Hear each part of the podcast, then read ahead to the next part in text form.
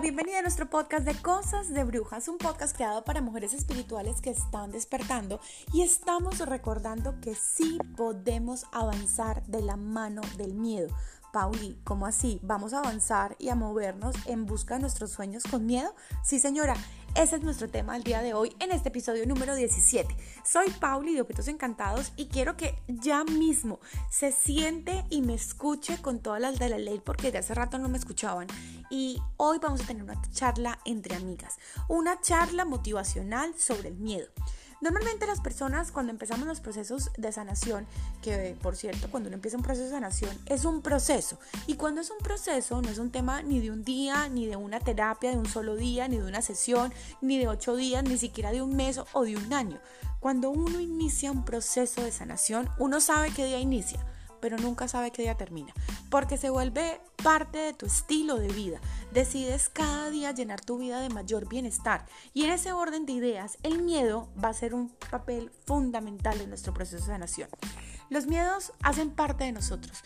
Los miedos, contrario a lo que muchas veces decimos o pensamos que es que eh, son solamente malos, los miedos también nos ponen a salvo. Gracias a los miedos nosotros podremos sobrevivir en múltiples ocasiones de nuestra vida.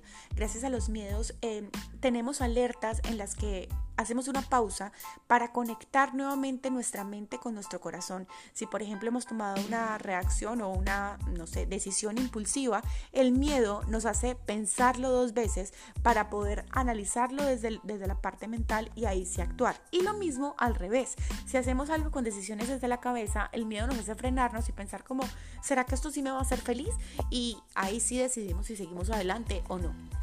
Así que partiendo de esto, la primera premisa que quiero decirte el día de hoy es, tesoro, veamos el miedo como nuestro amigo, como un cómplice que vino a decirnos, respira profundo, analiza el siguiente paso que vas a dar. Y cuando digo analiza no es solamente mental, es analiza cómo te sientes, lo que sientes, lo que piensas, fusiona toda esa cantidad de creencias y mételas en una decisión que te haga sentir en paz. Escúchame esto, una decisión que te haga sentir en paz.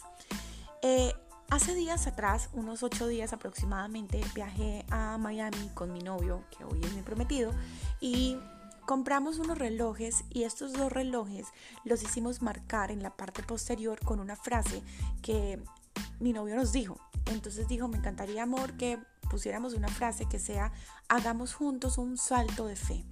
Un salto de fe, esto fue previo al compromiso, a los cinco días nos comprometimos, pero hagamos juntos un salto de fe, es que la fe, amor, no es la ausencia del miedo, es hacer las cosas con miedo, con la certeza absoluta de que ese salto de fe que vas a dar te va a permitir expandir tus alas y volar. No te vas a caer en picada libre, vas a volar, ¿entiendes? Entonces, en ese orden de ideas, eh, vamos a decirle al, miedo en primer lugar qué es lo que me quieres decir, qué es lo que necesito reconocer hoy en ti. ¿Cómo sabemos cuando tenemos miedo y qué tipo de miedo tenemos? Nuestro cuerpo todo el tiempo nos habla. En mi caso, llevo ocho días, llevaba ocho días donde no podía el vértigo. Sentía que el mundo me daba vueltas y me iba contra las paredes literal y físicamente.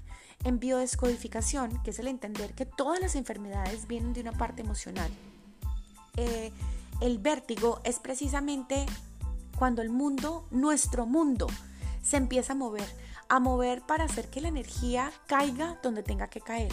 Y tú, en ese caso, lo que tienes que hacer es enraizarte y pararte firme en una decisión para poder dejar de, eh, de hacer que ese mundo tuyo se mueva, ¿ok? En ese orden de ideas, lo primero que debemos hacer es reconocerlo. Reconocer qué te está diciendo tu cuerpo y cuál es el miedo que tú en realidad sientes. Paso número uno, lo reconozco. En segundo lugar, es importante que nos permitamos expresar ese miedo. Y expresar ese miedo es que en lo personal siempre he sido demasiado autosuficiente. Eh, he tenido la creencia limitante o tenía la creencia limitante de que yo tenía que hacer las cosas sola para no cargar al otro con mis angustias, con, con mis preocupaciones. Pienso como que, bueno, todo el mundo tiene bastantes angustias como para que yo moleste al otro. Para mí era molestar al otro, contarle lo que me pasa y lo que siento.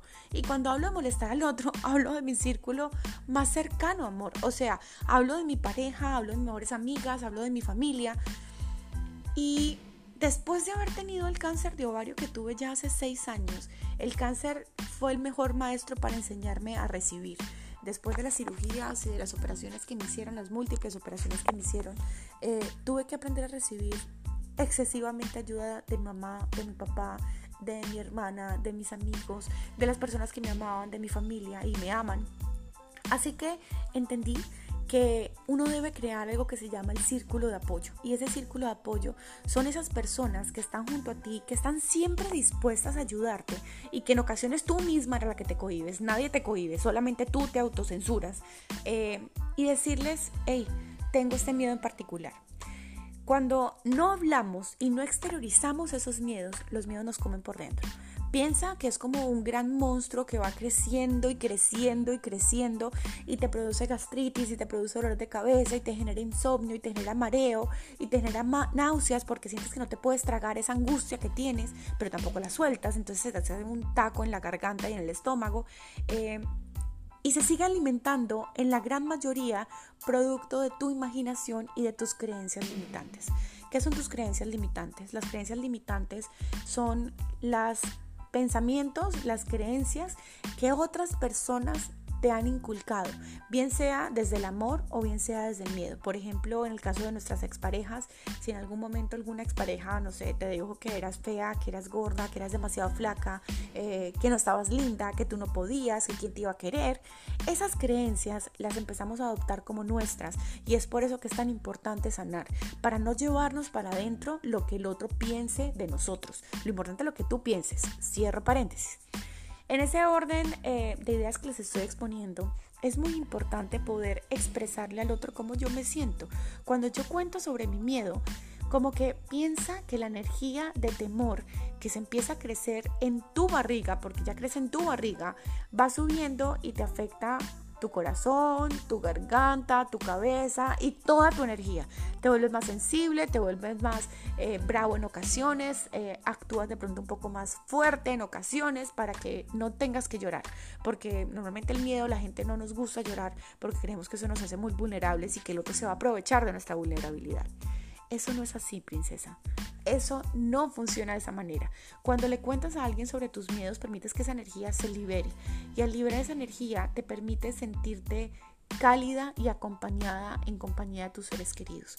Eh, cuando expresé el miedo a mi mamá, a mi pareja, a mi papá, a mi hermana, no recibí otra cosa que gestos de amor todos empezaron a ayudarme en pro de superar una situación que tenía angustia en mi vida, que en este momento es particularmente el poderme venir a quedarme por un tiempo indefinido en Estados Unidos eh, de manera legal mientras estudio, ¿ok?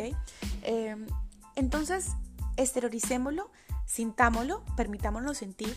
Y el tercer punto que es muy importante es aprender a soltar. Aprender a soltar es decir, ok, hay cosas que no están siendo en mi vida como me gustaría que fuera. Es decir, yo que me acabo de comprometer, me encantaría poderme quedar en este momento aquí donde estoy. Estoy en este instante en nuestro apartamento en la ciudad de Orlando, en la Florida, en Estados Unidos.